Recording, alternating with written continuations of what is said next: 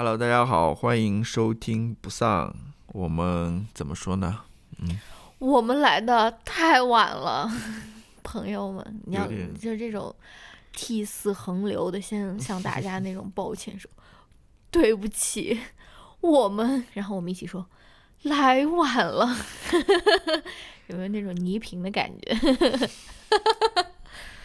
好好对，我怎么说呢？好久没有录了吧，嗯有点陌生，熟悉又陌生的感觉，对吧？有有一点生疏了，这嗯个感觉话都不太会说了。那这个不是不录音造成的，是你这个人的这个表达能力本来就是非常的一般。对，嗯，那我们这一期呢，就是主要是跟大家聊一聊近况，顺便再讨论一下读书会的那本书。是是是，嗯，当然这本书也比较特别啦。嗯其实我们读完之后发现也没什么好说的也没有 很多可以说的吧，嗯因为毕竟它是小说嘛，对吧？嗯而且它嗯是那种短篇小说，嗯，而且这本小说我先说一下吧，可能有人就是已经开始说了，我们不是先要 catch up 吗？对，就是有人可能才听我们的节目，或者嗯说之前没有 follow 的，嗯我们上一期读书会读的是双雪涛的《猎人》，嗯那是很久很久以前了，大概可能两个月前的了吧。嗯嗯，然后我们现在准备就是在这期节目里面把它跟大家聊一聊吧，啊，是的。哎然后我们顺便公布一下下面一期嗯要读的书。嗯，感觉你是在公布那个那个 Powerball 的那个密码，呃，那个 那个开奖的那个对号码的那种感觉，还公布一下，有什么好公布的？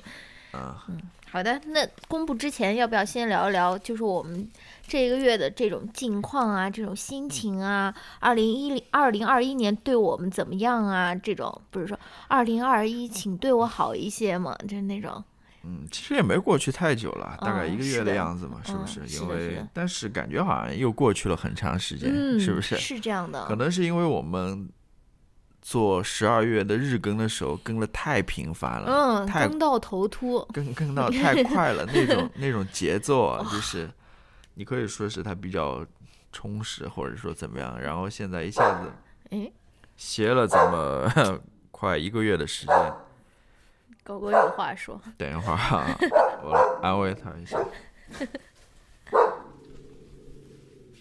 你你说是我们狗就说是管的特别宽呢，还是所有的狗都是一样的？我知道有的狗它是从来都不叫的，就是那种狗，他说，就是我之前看一个美妆博主，他说他家的狗从来都不叫，就是 never barks。啊，我们的狗就是世界上的一切都跟它有关啊，就鲁迅说的那个什么遥远的远方，什么无数的人们都和我有关啊。这狗就是，你看现在又坐起来了，在这边维护小区的秩序。我觉得它就是，它特别渴望一个秩序，就不管在哪里，它都是维护秩序的那个人。以前我们去那个狗公园的时候，比如说有其他两只狗在那边撕咬啊，在那边追逐，就跟它没什么关系啊，它也要过去，在那边一边跑一边冲他们两个在那边叫，你知道吗？就说秩序秩序，好像就在这边说这种啊，就是它是非常讨厌一个那种。不稳定的 狗狗可能是那种维稳高手的那种感觉，应该被那种国安局 recruit 去进行那种维稳。是吧？为什么我这个随便一个话题就贡献了这么精彩的内容？好，好，狗狗赶快睡睡去啊！那我们要聊一聊你说的这个，对，聊一聊我们这个一个月都干了些什么。其实也没有干些什么，对吧？就是我想说一说几个比较搞笑的点吧，就是我们消失的这一段 也没有消失，人家那种 YouTuber 都是要那种呃 take a break from YouTube，都那种半年一年的那种感觉，我们这个二十几天。然后我是想说，就是第一天元旦的那天，就是第一天不用录音了嘛，就很开心啊，就啊，终于没有什么事情了，就是也不用说是在这边想选题了。然后第二天，元旦的第二天，一月二号的那天发生了什么？你记不记得？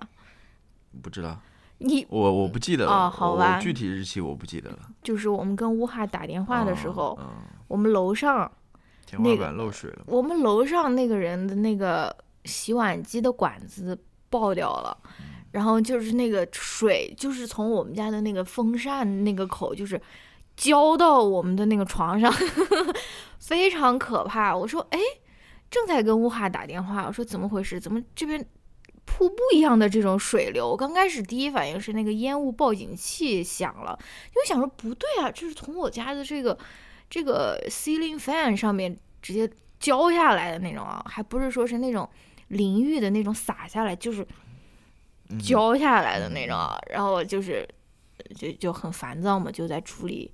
这个事情其实其实也不是什么大事，就是没什么，最后也都差不多解决了吧，算是。然后后面还发生什么事？哦，后面就发生了那个一月六号的那个。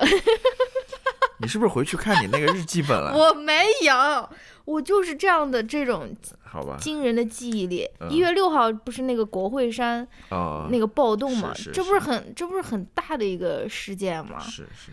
然后后面不就是那个。一月二十号就是以后拜拜登当选，是不是？就这个月还是发生了一些事情的。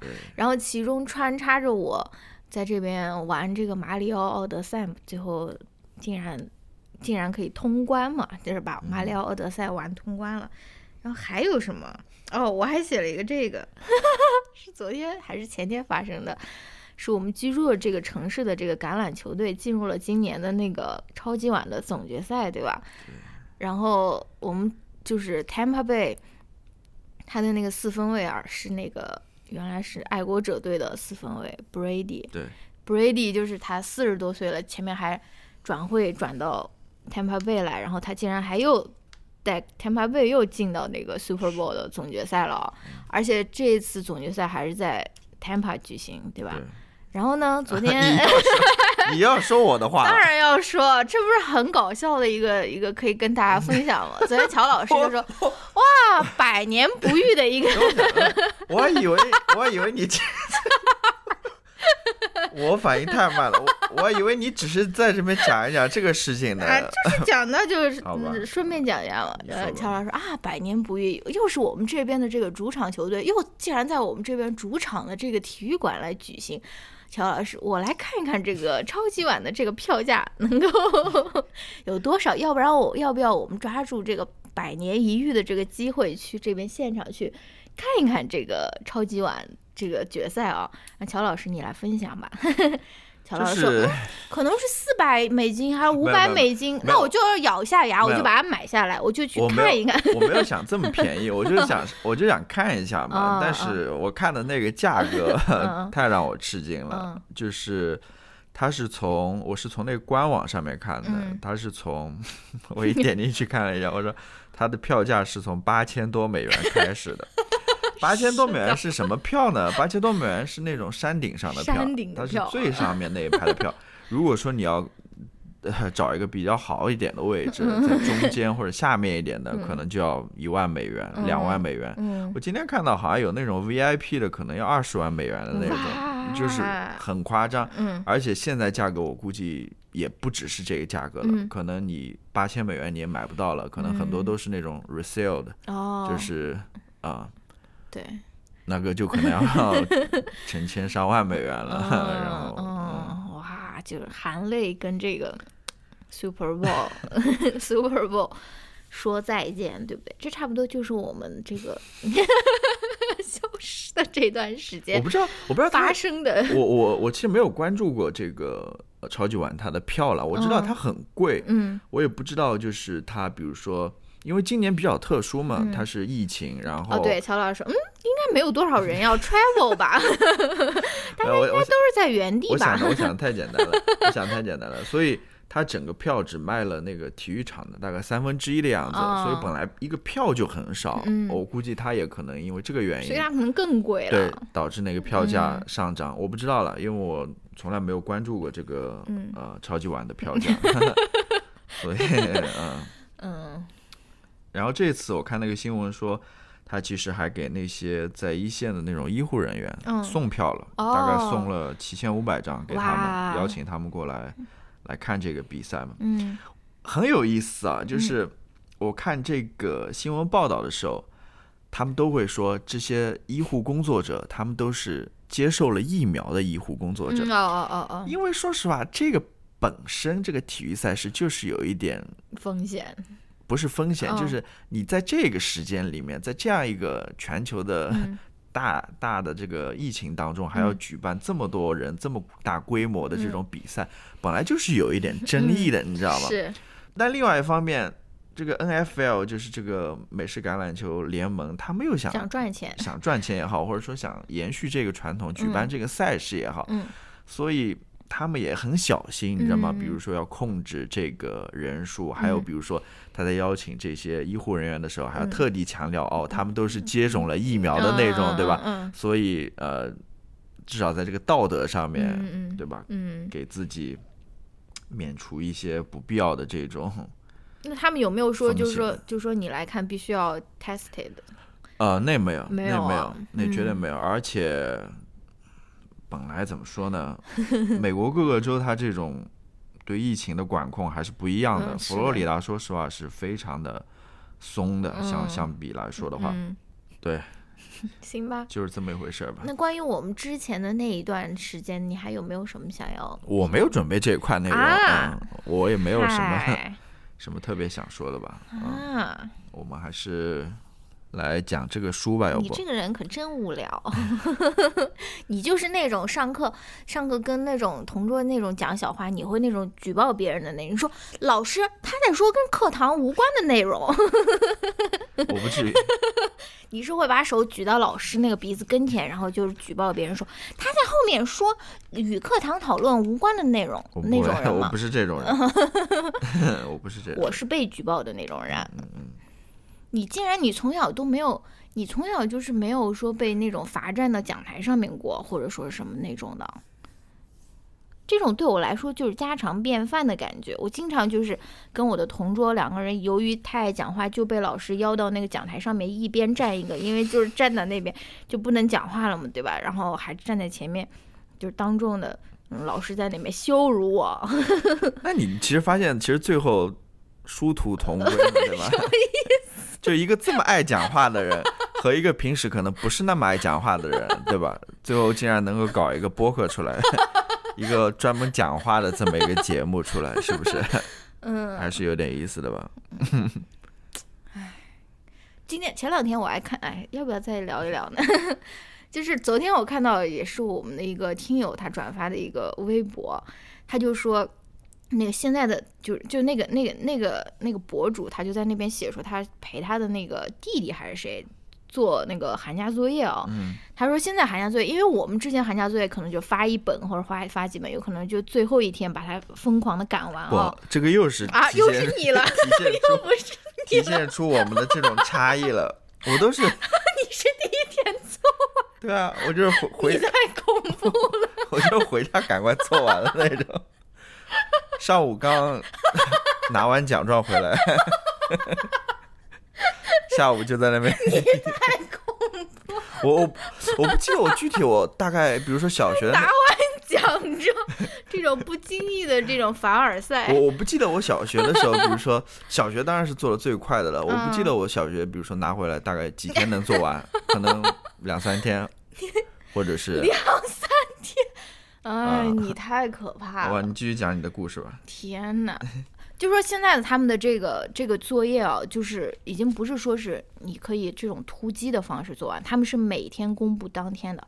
就是说，比如说你要做几门，他就要进几个群，是，就是九个群，然后老师当天公布当天的这个作业，就害怕你在那边赶作业，你知道吗？就害怕你在这边就像防贼一样防小朋友，就是害怕你在这边突击啊，或者说什么，他每天要就相当于老师也不能休息，对吧？就是老师。对啊，所以说你说这种然后你要做九门课，还有九个群，然后还有那种最那种形式主义的，还有一门体育课，每天要在那种体育也要这种打卡，就上报我知的那种。道，还要录视频啊，啊或者或者什么之类的。所以你说现在这种科技的发展，就像 微信群啊什么之类这种视频啊、视频通话啊真的太恐怖了。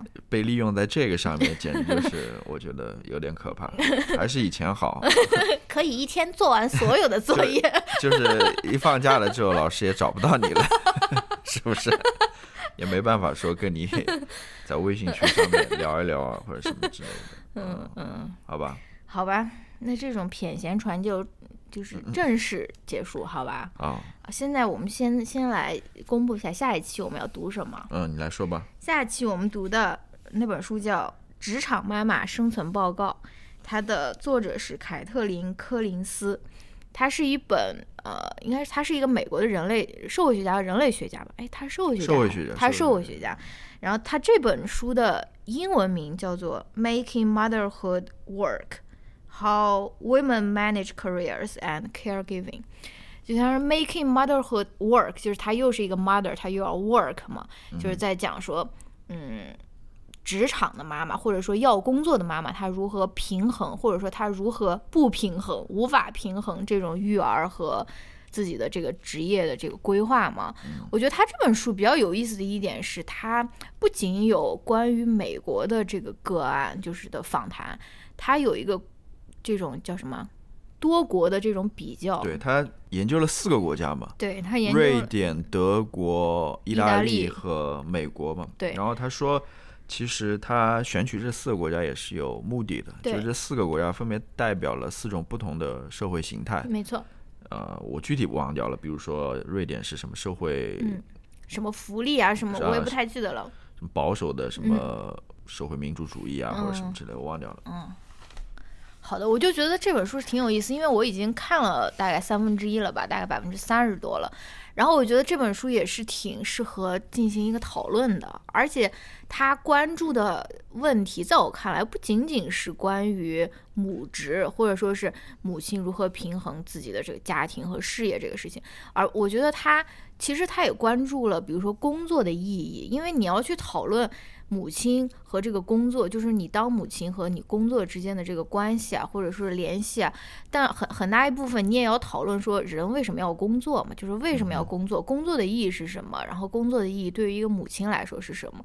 所以所以我觉得就是他呃有关于这个母职讨论，也有关于说工作的意义的讨论。因为我看的我已经看完了。德国和瑞典吧，然后我我看到里面被采访的人，他们很多人对于工作的这个想法或者说概念，已经让我觉得非常的怎么说 mind blowing。我觉得这种话语在中国是非常非常难见到的。比如说，有的妈妈就是说，我的我人生的意义就不在不在于工作，或者说什么，或者说德国的很多人他就选择是去兼职嘛，就是他们很多人他们其实就是。不想去，他们不是说是没有办法得到一份长期的工作，而他们是去选择不去做一份长期的工作，他们就是 intentionally 选择去做这个 part time，而不是去做这个，对吧？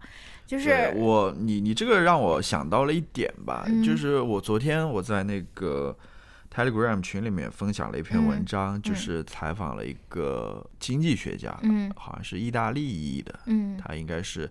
当下还是非常火的一名经济学家，嗯，他被很多那种杂志啊、媒体啊都评为多少人多少人那种，就是非常大家非常火的一个经济学家，嗯，他里面就谈到了我们对于社会发展的或者说对于国家经济发展的一个指标嘛，就是我们经常会用的 GDP 这个东西嘛，是不是？嗯嗯，他就说 GDP 这个发展指标。其实是有缺陷的，嗯，是它其实不能很好的去概括或者总结这个社会的一个整体的一个发展，嗯，或者说它是以一种经济的这样子一种思维去去看待整个社会的发展，而而社会的发展不仅仅只体现在经济上面，对吧？没错，它还体现在比如说环境上面，还体现在比如说。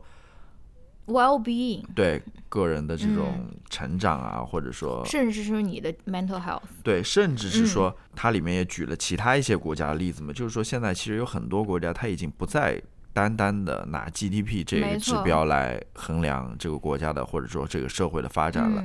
比如说，他举到呃新西兰那边，好像他们还会考虑到一个指数，就是说，你这个发展对于你这个国家，嗯，或者说你这个群体的未来，嗯。会产生怎样的影响？也就是说，对于你的下一代，嗯，呃，对于你的子子孙孙，嗯。他们会产生怎样的影响？他会把这个系数也考虑进去。嗯，所以你如果考虑这个的话，你在做很多决定的时候，你就不会说对这个只只考虑到当下了，对吧？只考虑到现在能够有怎样的经济发展或者什么之类的。就是竟然有跟薛兆丰教授这么不一样的经济学家。我其实想说的，我其实想说什么呢？其实我想说，呃。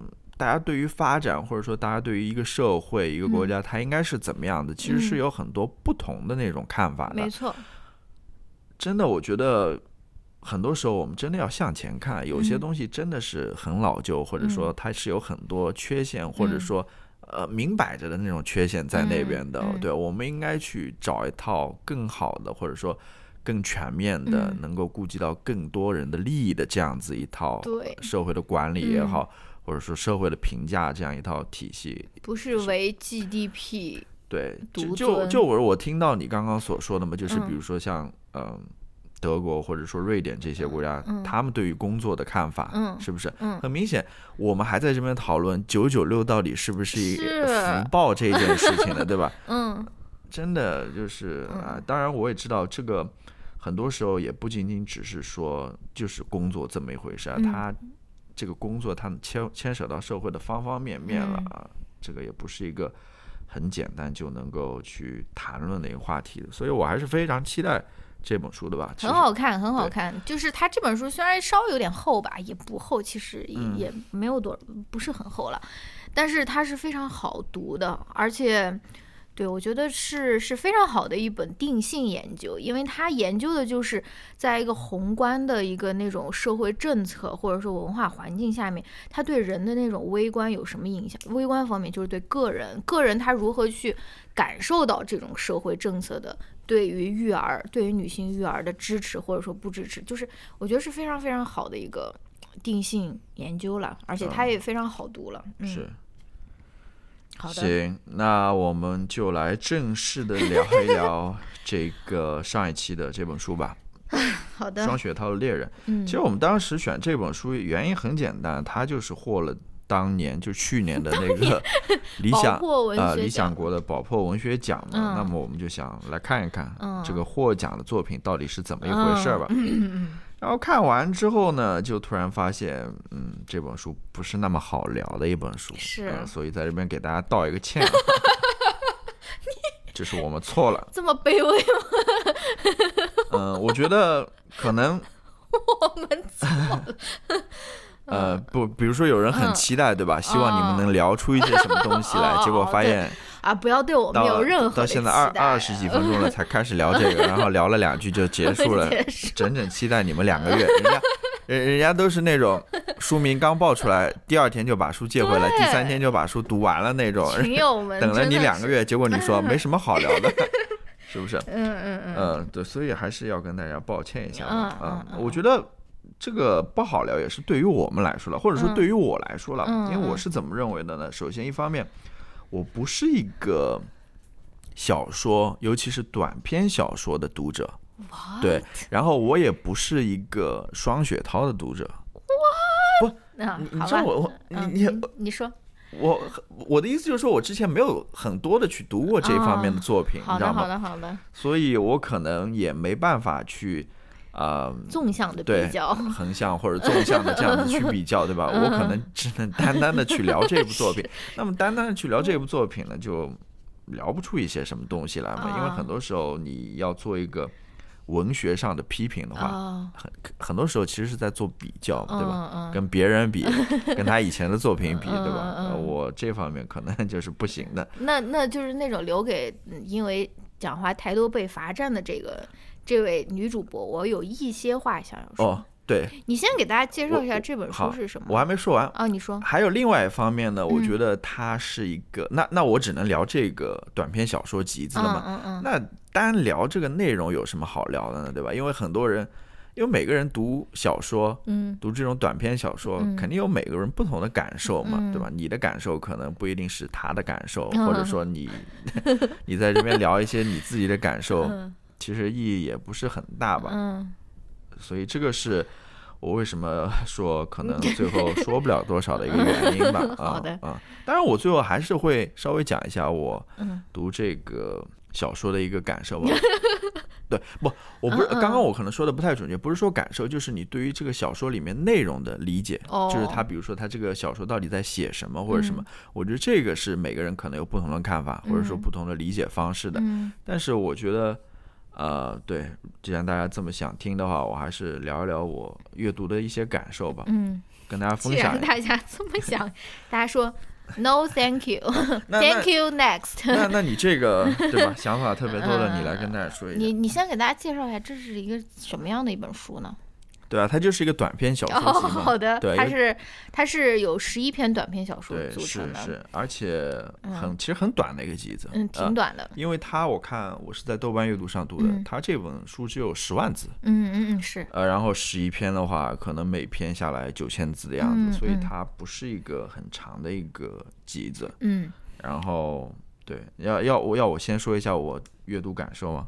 嗯，还有一点关于这本书的，就是它被认为是双雪涛的一次风格的一个转变，因为他很很，他之前都是在写东北的故事嘛，就是啊，包括他那个平原上的摩西啊，或者什么，都是那种东北文学。但他这一部他就没有一个非常非常具体的一个时时间，呃，时间可能有吧，他有的时候会写写出时间，比如九几年、两千年，但没有一个嗯地点的一个限定嘛。对它里面的那种东北元素，我没有什么怎么感受得到，没有，这部啊几乎没有，我而。且它里面故事发生的时间、地点、空间也挺多样的嗯啊，挺多样的。对，所以我感觉这本书，嗯，有点像是一种，嗯，过渡时期的作品，或者说是他的对于另外一个风格的一种尝试，或者一种试水的那种感觉。可以这么理解吧？嗯对，我觉得你这样说我也能明白，就是嗯它里面的确它有很多不同的尝试做了试。做了一些尝试吧。嗯嗯，那你先说一说你 读这本小说小说集的感觉。那我先说一说吧，我只能聊一聊非常非常浅显的一些 阅读感受了。嗯就这个小说集还是很好读的啊、嗯而且挺吸引人的，嗯。就是你想读下去的。嗯。因为其实每篇小说在我看来，其实就像是一个谜一样的，嗯。或者说它有一个悬念在那边嗯。啊、你看完之后，说实话，你有的时候能够明白当中的那个悬念，嗯。或者那个谜，嗯。或者说某种隐喻吧。嗯。那有的时候你不能明白啊，就是看完之后，你有一一一种怎样的感觉呢？就是陷入到某种困惑，或者说深深思当中。就是困惑的是什么呢？他到底在想写什么啊？然后你想你想去想这个，然后想一想你也想不明白，哦，然后后来你也就算了。啊说实话，我讲实话，我看完这些故事，其实没有从这些故事当中有太多的那种感受，嗯或者说共鸣也好啊。嗯这个我觉得是最大的一个问题吧。嗯啊，然后里面所写的那些东西，说实话，跟我的生活也没有太大的关系或者嗯关联在那嗯边。我它里面写的那些东西，好像离我也挺远的。嗯呃，就是这么一个感受吧。哦，嗯哦，对我其实跟你也说过我的一些阅读的感受吧，因为我就是觉得，嗯，就是我我我其实是很喜欢读小说的，而且我也很喜欢读短篇小说，而且我也不一定要读那种纪实类的，我也非常喜欢读那种比如说超现实的，或者说是那种科幻的那种短篇小说。但我比较习惯的，或者我比较喜欢的一个方式，就是说你要有一个比较能够让我，嗯、能让我能够共情的一个一个问题吧，或者说是一个，就比如说，就比如说 Ted Chiang，他也写很多很奇怪的那种，呃，呃，那种科幻小说，他那个形式也是非常多样的，什么遇见外星人啊，或者说什么，但他其实他的核心，他其实是在。叩问一个问题，就比如说是，比如说爱啊，或者说时间啊，就是或者说是生死啊，就是但对，比如说像 Ted Chiang 这种小说，嗯你最后是能抓住它那个主题的。是，像嗯，双雪涛这本书，你就很难去抓住那个主题。嗯就跟我刚刚说的，它就像是一个谜，就是你嗯到最后你其实很难去解开那个谜。嗯可能原因在于，比如说这个作者在这个书当中，他其实没有提供很多太多的那种线索、啊。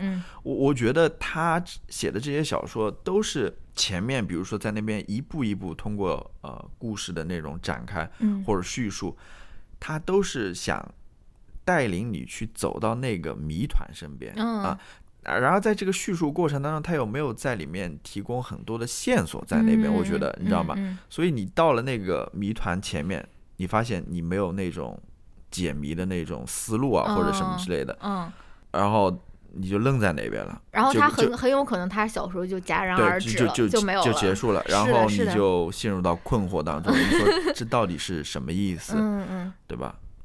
是是是，我也有这样同样的感觉，就是读下来有一种那种很悬浮的感觉。当然，他的他的语言我觉得是很有风格，而且也写的很好了。但是我就是觉得我找不到我想要，呃，我找不到他的那个核心想要表达的什么内容。而而呃，很有可能他就是没有这样的一个主题或者核心，他就是想要尝试这样一种形式或者这样一种写法，这也是这也是可以的。这也是我的一个问题，嗯就是说你这个小说，我觉得它你可以是没有主题的，嗯或者说你是没有一个很固定的东西想要表达在那边的。嗯那么我想提出的一个质疑就是，或者是我有一个疑问是什么呢？嗯我就疑问是说，你这样写了一圈下来，嗯。走到最后来到这个谜团前面，嗯。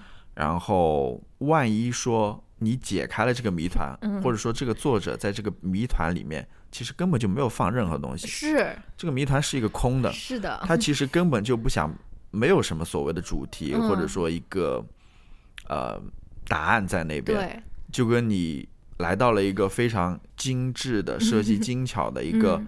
保险柜前面，花尽保险 柜，就是绞尽脑 汁，嗯使出各种各样的方式，然后想来想去，嗯终于把这个保险柜给打开了，发现里面什么东西都没有，是的是空的，嗯或者说就一些非常琐碎的一些非常。不值钱的一些东西在那边，嗯对吧？嗯很很廉价的东西在那边。对，如果它事实是这样子的呢，我们总会猜测啊，这个作者可能一定是在里面埋了什么非常深刻、非非常非常深奥的一些道理啊，嗯或者说一些主题在里面。嗯，万一这些东西都没有呢？对啊啊，他他就这样就讲了一个故事而已，对，对吧？嗯，是吧？这也是 OK 的，当然这也是 OK 的，嗯对吧？但是何必故弄玄虚呢？或者说，是是是，或者说你你作者最后想表达的只是一些非常简单的、非常很浅显或者直白的一些感情，嗯，或者一些感受或者一些想法的嗯话，那你为什么要绕这么一个圈子，这么 虚虚张声势的这么一个故事出来呢？嗯你不好直接的去表达出来吗？或者说？可能作者就是只只只能通过这样子表，这样子一种方式去表达，嗯对吧？他不像其他作者，他可以通过在讲这个故事的过程当中，他就把他想要表达的一些情感、或者想要表达的一些主题，嗯，给表达出来。他没没必要去设置这样一个谜团在这边，是的，是不是？是的，我觉得这都是我的一些想法。对。这个读读完这部小说，其实也让我在思考了一下，就说是怎么读小说这回事情。因为我在那边看有一些那种短评的时候，就有人真的在那边拉那种时间线，你知道吗？说让我来拉一拉这这个这个女儿这这篇短篇的这个时间线，然后他真的就在那边把它当做一个侦探小说或者悬疑小说去那边读啊。但是我好像我好像读任何小说，首先我不是一个那种科呃侦探悬疑小说的那种迷，就是什么、叫什么书迷书迷了。然后我也很不习惯以这种就是解谜的方式去读一一本小说。我觉得读小说就是读一个感觉，是 就是读一个感觉嘛，是不是？然后对啊，它能不能引发你的一些思考吧？这个我觉得是比较重要的。嗯，好，那我们要不要聊一聊就是自己印象比较深刻的几篇？还是我有准备这个？嗯，我想还想再补充一点吧就是呃我说过了，我其实很少读小说的，嗯或者说我读的不多啊。嗯但是我又想跟我最近在读的，其实不是最近了，嗯嗯，其实是之前我也跟大家提过，海王，就是那个淡豹的嗯嗯嗯。美满那本小说嘛。嗯。呃，自从上一次提了之后，就没有 再有任何的进度。我想谈一谈，其实嗯。呃，应该是他第二篇吧，嗯。关于养生的，还是、嗯。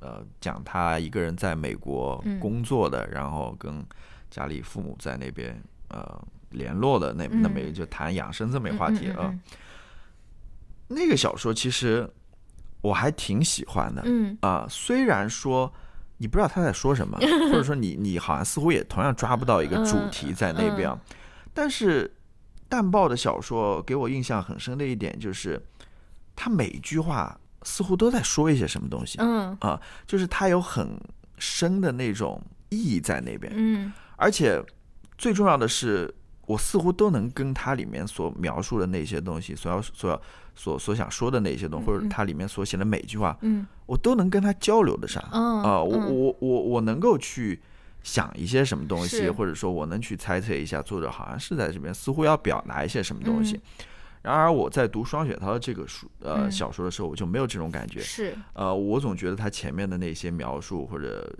呃写作也好，嗯都是想要引向最后的那一个谜团也好，嗯那个结局也好。对，就是我在前面读的过程当中，其实我是跟着他这个故事线或者是时间线这么走的，没错，我没有很多其他特别多的一些想法，对，我只是偶尔会读，啊，这个比喻还挺有意思的，对吧？嗯呃，这个描写还还嗯还挺挺独特、挺新颖的。嗯。呃，我我就是这么一个我对对对，我我也知道，因为淡豹的那本小说，其实他的文字也不算是好读的，对。但是我觉得他跟双雪涛的一个不同之处是在于，双雪涛他非常喜欢描写环境或者说氛围，就是烘托那个气氛，但淡豹他是非常善于描写人的，然后他他是你你你是能够看到淡豹他是对人有很深刻的那种观察在里面的，所以说这也就为什么我们能够感觉到说哦有共鸣。relatable 对吧？行吧，狗狗苏醒。那你现在想聊一聊印象比较深刻的对，我想聊一聊我我我印象比较深刻的几篇啦。首先，我想聊一聊我最喜欢的一篇。嗯，你知道我最喜欢的一篇是什么？你说我最喜欢的一篇就是第一篇。女儿是不是？女儿嗯，对，我看完第一篇，我觉得啊，好好看啊。就是我看完以后就有这样的一个直观的感觉，因为因为我我之前也是啊，就包括不仅仅是看书或者说是看和和看电影，就看完以后我是不相信自己的感觉的，我就要回想一下说，嗯，这部电影到底是好看还是不好看？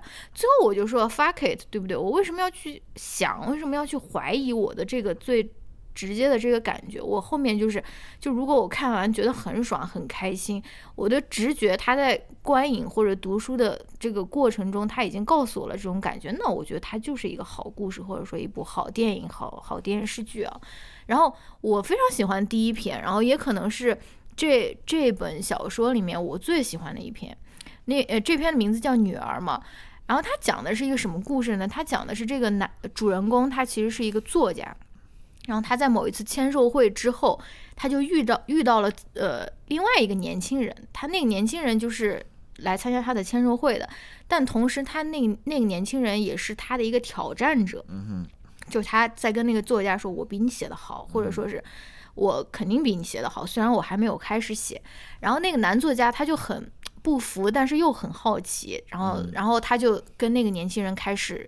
呃，邮件的一个交交流嘛，在邮件里，他那个在他的那个挑战者就在那边不断的给他发他自己正在写的那个故事嘛，是关于一个杀手和一个男的和那个男的他女儿的故事。就说那个杀手他一直在等那个他故事里那个男性角色的女儿，嗯对吧？然后那个他故事里那个男性角色一直在劝那个杀手说：“你先不要杀我，因为我的女儿马上就要到了。”就这样的一个故事。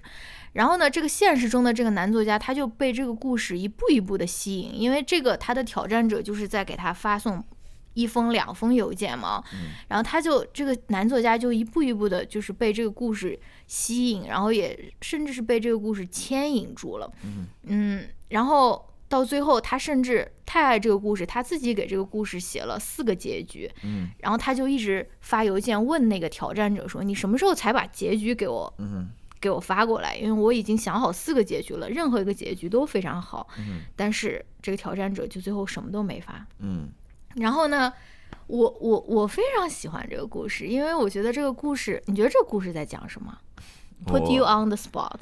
我其实没有看太看明白这个故，他最后有一段了，就是说这个作者了，就是那个写作人里面的我，嗯他说呃怎么就是他没有最后没有等到他的回信嘛，对，然后他怎么就从床上滚了下来，然后他去找他的那个女朋友去呃了。呃，然后好像感觉非常幸福的那种对幸福，就像洗澡水一样把我浸没。嗯，有一个人在等我，他等了嗯我很久，现在已经绝望，是炉火要灭了。但是以我对他了解，时间没有走完之前，他不会放弃，而我马上就要到了，对吧是的，有这么一个结局在这边嘛？对嗯我非常喜欢，因为那我来给大家说一下我的解读吧。我觉得这个就是在讲一个作者，或者说是任何一个创作者，他所面临的一个困境。嗯，就他想等待一个完美的结局，他想要把他的这个作品，我觉得他那个那个那个故事里面的那个杀手在等的那个女儿，其实也就是这个创作者他在现实中他在等的一个东西。那个杀手在等待这个女儿，然后这个创作者他在等待一个完美的一个作品，或者说是完美的一个结局，但是。呃，杀手最后他也因为那个故事没有发完，杀手也不知道最后有没有等到女儿。然后，但是现实中的这个创作者，我觉得他仿佛明白了一些什么。他他仿佛最后明白了，说这个完美的作品，或者说是呃完美的这个结局，它是只存在于我的想象中的，而我应该把更多的热情去投入到真实的生活中去。所以他最后就不等待了，就是就是他最后的这个结局嘛，他就是去找他的女朋友了，就是他去去。就是说，他他决定说，哦，我要放弃我对这个完美的这个执着，或者这个想这个想象，我要投入到真实的生活中去。就是他要去找他的那个女朋友，去跟他过真实的生活。他说，虽然他女朋友只说等一天，而这个时间已经过了，但是他觉得他还可以找到他，他还他还是可以去跟他一起过这个真实，嗯哼，真实的生活，嗯哼，是不是？是吧？我也不太清楚，你都没有，你都没有这种感悟。我我也不太清楚，说实话。嗯，那我我明白你的意思的，我明白意意思的，可能就是很多时候你会被某些比较虚幻的东西所所吸引、所牵引住吧。对啊，然而真正呃更加值得去追追求的，嗯，或者说幸福，真正其实在你。幸福就在柴米油盐之中，对，在在现实生活，怎么一说出来就有一种那种啊呀哇哇的那种感觉？现实生活当中，对，而且我我非常喜欢这种看上去没有讲完，但其实讲完了的故事，就是因为他他在这个故事里面，这个作家他没有等到这个故事的结局嘛。我非常喜欢这种，就是说不要写的很满的这种故事。我我希望我这个这个这个想象的空间是留给我的，不要说你在这边说啊，最后他怎么怎么怎么，就是写的很清晰的那种啊。我就是觉得，所以我我我很喜欢这第一篇故事。对啊，那哎，其实 然后我还想到了一个关于博士论文的。你说，A good dissertation is a done dissertation，就是说大家在写博士论文的时候，也在那边说啊，我要什么。写到最好，但其实写完的就是最好的，这 是吧？可能是跟我的这个呼应尤其尤其强烈的这个原因。对，就是嗯，你看，就是第一篇嘛，关于女儿的这一篇，就是很很有这个双雪涛的一个风格嘛，他都是到最后有一个猛然的这么一个转 折，然后就结束了。嗯啊，就是。比较，我记得后面有好几篇都是这样子的，比如说那个在看戏的人 耳朵边上说了一句话，然后那个人就灰飞烟灭了，对吧？然后等等，他都是前面在那边。铺陈这一故事到最后的话，来这么一个是转折在那。我觉得那篇武术家，我知道很多人喜欢那一篇，因为我看到有人就是提出来说这个是最喜欢的。但那一篇呢，我觉得就是反而是我感觉啊，就是那种写的太满的故事，就是我觉得它是非常适合拍成一部电影或者说什么，它很有那种电影那种画面感了。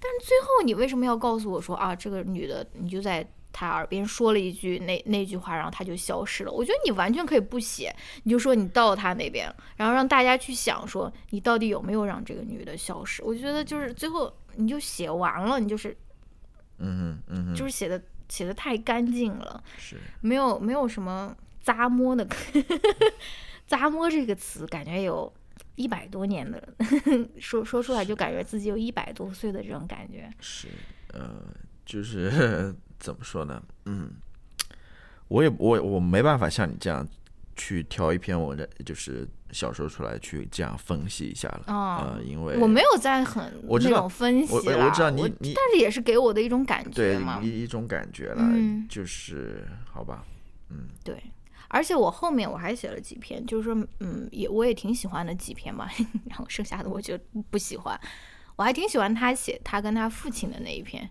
就不是他了，就是男主人公他父亲心脏呃救护车。在救护车上面，实际上他最后他他父亲最后去世了嘛，在救护车上面去世了，他跟他父亲在救护车上面最后度过的那一段时间，然后他父亲有一个回光返照啊，或者说什么，他们两个好像在他父亲去世之前达到了某种理解或者说是和解，然后也是有一点有一点那种超现实的这种感觉了，嗯，不是说是一个真实的救护车，因为他在那边写说什么司机眼睛已经闭上了，在那边睡着了还是什么的，就是有一点点超现实的感觉，但是。嗯，而我也不太清楚那篇的主题到底是什么，但是我读的时候我就觉得，嗯，我是我是挺被他们两个之间的这种情感所吸引的吧，嗯，对啊，那那那我就讲一篇里面那个讲那个 sand s e 哦，那篇我不太记得了，就是大概是怎么一个故事呢？就是一个叫什么侯森的，嗯，一个医生吧，嗯，呃，他好像。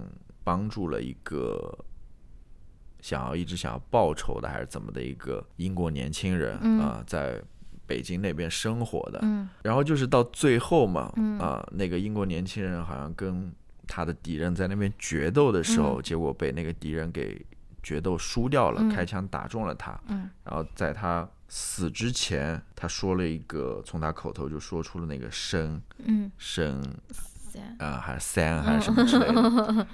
呃，我就在想，这个三可能就是想说说的是他的那个朋友吧，侯森吧，是不是？可能就是说他在死之前还在挂念他们那个朋友，或者说他其实呃所最牵挂或者说想念的这么一个人，是他这么一个好朋友吧？我我是这么理解的，就是他可能想表达这种情谊也好，或者是这样子一种感情也好吧。这篇文章就是，也是让我想说，会不会他其实就是在想表达这样子非常简单的这种非常朴素的这种情感，人与人之间的这种情感，嗯，啊，只不过他用了非常很有悬对或者很有悬念的这么一套讲述方式，对吧？嗯，他去表达这样这样一个情感，嗯，还是比较特别，我觉得还是比较特别的，因为正如你所说，它里面还是有很多超现实的。很多非常怪异的这么一些元素在里面吧，啊，我觉得还是挺有意思的。嗯。嗯，还有一篇也是你跟我提的，就是叫《火星》。那一篇就是在讲这个男主人公他回去找他的，不知道是初恋还是之前的一任女朋友。他那个女朋友现在已经成为一个大明星了嘛，然后他又在那边跟他进行交谈啊，然后两个人又一起翻看过去的那种信件嘛。然后，嗯，到翻看到最后一封，就是他那女朋友给他写的最后一封信。最后我们发现是一封遗书嘛。然后怎么说？正在读那个信的时候，那个那个信里面又出现了一个绳索，把他现现在这个是明星的这个女朋友给上吊，又给吊死了，或者说什么？啊拽拽进去了。哦，拽进去了，拽进去了。就是读完这个这篇以后，我觉得这篇也挺好看的。然后读完这篇以后，我们两个也是有不同的那种看法嘛，对吧？因为我我我看到网上有人是跟我有相同的看法，就是说，哎，这个女朋友是不是他这封遗书给他写完以后，他其实就已经死了？就是这个高红这个人，是不是他已经就是已已已经已经就死了？就是后面的一切都是他幻想出来的，或者说是他跟女朋友的这个见面，其实是他一直不想去面对，他现在终于可以去面对他这个之前死了这个女朋友的。但我觉得你的那个解读也是很有意思啊，说不定他他他他死了的，就是只只是那个叫做高红的自己，他他他只是把以前的那个自己给。杀死了，让他现在变成了一个女明星，或者说什么，但是，对吧？对，我我我是这么觉得。我跟你说，我觉得就是他可能想表达，就是说人可能很多时候还是没办法去逃避自己的过去的啊。就是你说实话，你的成长都是建立在你的过去的基础之上的啊。你可能想逃避也逃避不了，可能最后你这个过去还是会。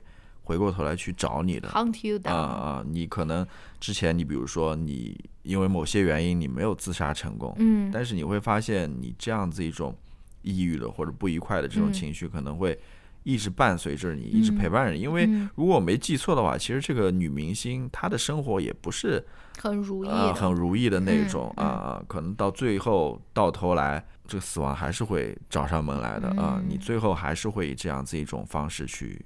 解决自己，或者说解决这样子一个问题吧。啊，我是这么一种理解的方法。嗯，好的。还有最后一篇，我想要聊的就是这个同名的这个小说，就是《猎人》。这篇我我其实还挺喜欢的，就是嗯，他其实是在讲，就是说一个这个男主角他是一个那种群众演员还是什么的，就是他已经很长，他他不是群众演员，他是一个小演员。对。然后他很长时间已经没有工作了，然后到最后他又被 offer 了一个戏，然后然后一个角色，然后他又很注。重视这个角色，在这边背台词啊，或者说什么的，是一个狙击手。对对对。然后他就去想去模仿或者学习这个狙击手他们的日常生活是怎样子的，去，所以他就在自己家的那个阳台上面架了这么一个架子吧，是在那边模仿去狙击远方的人。是。然后到最后，这个导演其实就是还没有这个戏没有开拍的时候就死了，但是这一个演员他好像似乎。有点搞不清角色和真实生活的这个边界了，就是很入戏。他就在这个真实的生活中也去出演了他这个角色，说了他这个角色的台词，做了他这个角色的事情。我觉得也挺有意思的。对啊，他你看他这篇呃小短短篇小说也是一样的那种样式嘛，就是他在 这个小说的最最最后结尾，嗯，呃，这个双雪涛他似乎又给你了某种。有关于这个谜团或者这个谜的一个提示。嗯，他说吕东没有说话，吕东也就是这个男主角了，就那个狙击手了。他说吕东没有说话，他看见就在不远处有一条河流，在这人群中，在这晚霞底下流淌开去，清澈见底，愉悦之上，水草丰沛。不畏闸门，不怕子弹，就这么一直流入大海。嗯，这明显很明显，这就是一句点题的，嗯，对吧？嗯，一句话嘛。嗯，但是它同时又是一个谜，啊，它又是在那边，又要你去仔细的去解读，说这句话到底是怎么什么意思，对吧？它跟这篇文章又有什么怎样子的一个关系在那边？嗯，对，前面其实前面几句也都是了，然后。他扔下刀，和男人并肩坐在车流中间。他抬起头看看高处，也许此时正有人瞄准他。嗯，因为他出生以来的所有错误而审判他。嗯，那又如何？男人拍了拍他的肩膀，说：“你看待生活有点严肃，是吧？”嗯，其实我觉得这句话有点怪的。嗯，男人拍了拍他，这个男人是谁呢？就是，呃，这个吕东，也就是这个男主角，他在他家屋子里面看。狙击外面的时候，发现这个男的鬼鬼祟祟的，对吧？一直跟着那个婴儿车，对，好像最后他又把这个婴呃把一个东西放在婴儿车上，他以为是炸弹，什么？于是这个吕东就急急忙忙的拿了一把刀下去，就是去质问他，对吧？然后现在这个男人就拍了拍吕东的肩膀，说：“你看待生活有点严肃，是吧？日常生活中会有人这么跟你说话吗？就是 这这句话，我我读起来就有点怪怪的啊。”你看最后这三句话，其实都是某种影子嘛，啊，都是他可能想表达的某种想法或者主题，但是他又没有说的很明确，啊，他一切都是在不言之中，或者说很模糊的，嗯，你就要去解谜了嘛 好吧。你还有什么要说吗？关于这个？那我问你一个问题吧，啊，你觉得这个就是？这个作者他写他写的这个小说或者他的这个故事的解释权是在哪里？你是觉得不？我就是想问你说，读者嘛，对啊，读者嘛，其实你你读者，你随便想怎么去解读都可以，随便你，你只要自己。就是说，你写完了以后，你就跟这个故事你就拜拜，你就没有关系了。对啊，对啊，他最终的解释权就是在读者这边。对啊。哦啊，我觉得也没必要作者再出来说解释一番，说我这个故事。但是很多人他读小说的方式，他就是觉得说作者他有一个终极解释，我在这边想要 crack the code。我觉得没有，我觉得你可以随意的按照自己想要去解释的方法去解释，只要你这个我觉得你说得通的或者什么之类的。而且，我觉得你读完一篇东西之后。能够引发你去思考或者思索一些问题的，我觉得都是幸运的。我觉得这个都是一个很好的一个小说，它能让你去思考，或者说想一些东西。啊，至于你到最后能不能解开这个密码，其实我觉得也不重要。啊，能够让你去想一些问题，我觉得已经很很很好了。啊，但是就如我所说的嘛，就是呃，《双雪道猎人》这本书其实没有让我去引发太多的想想想象，或者说我也思考，嗯。啊，这种，嗯，对我想说的就是，嗯。我我我反正是这样读小说的，是心脏病发了吗？没有没有，我我在想，我在 没有我在想想想想一个我想说的一个点，我一下子忘掉，刚刚还记得，就是说我想说的就是说，呃，我是怎么去评判说这个小说也不是好与坏了，呃，很多时候我喜不喜欢，呃，不也呃，就对我觉得这个小说好 不是好不好了，就是对我而言好不好吧啊，甚至说。对当下的我而言，好不好啊？就是说，很严谨了。对，就是就是说，这个小 说防杠能能不能给我带来一些思考？嗯，能够给我带来越多思考了，我觉得是越好的啊。也不不然的话，你说你读完这个小说，你什么都没有感受得到，嗯，都没有思思考到，你读读这个是干嘛呢？嗯，呃，对吧？我之所以会说，对于我而言，对于当下的我而言的原因，就是说。很多时候，你换一个不同的情境，嗯，或者说换一个不同的时间点去读同样的东西的话，嗯，你是会有不同的体验的。是的，所以说这也就不能说明说，啊，我当下读完这本书。没有给我任何呃强烈的感受，我就说垃圾，这书就是垃圾，给他一个两星，给他一个三星，对不对？你又在影射我，我没有说影射你了。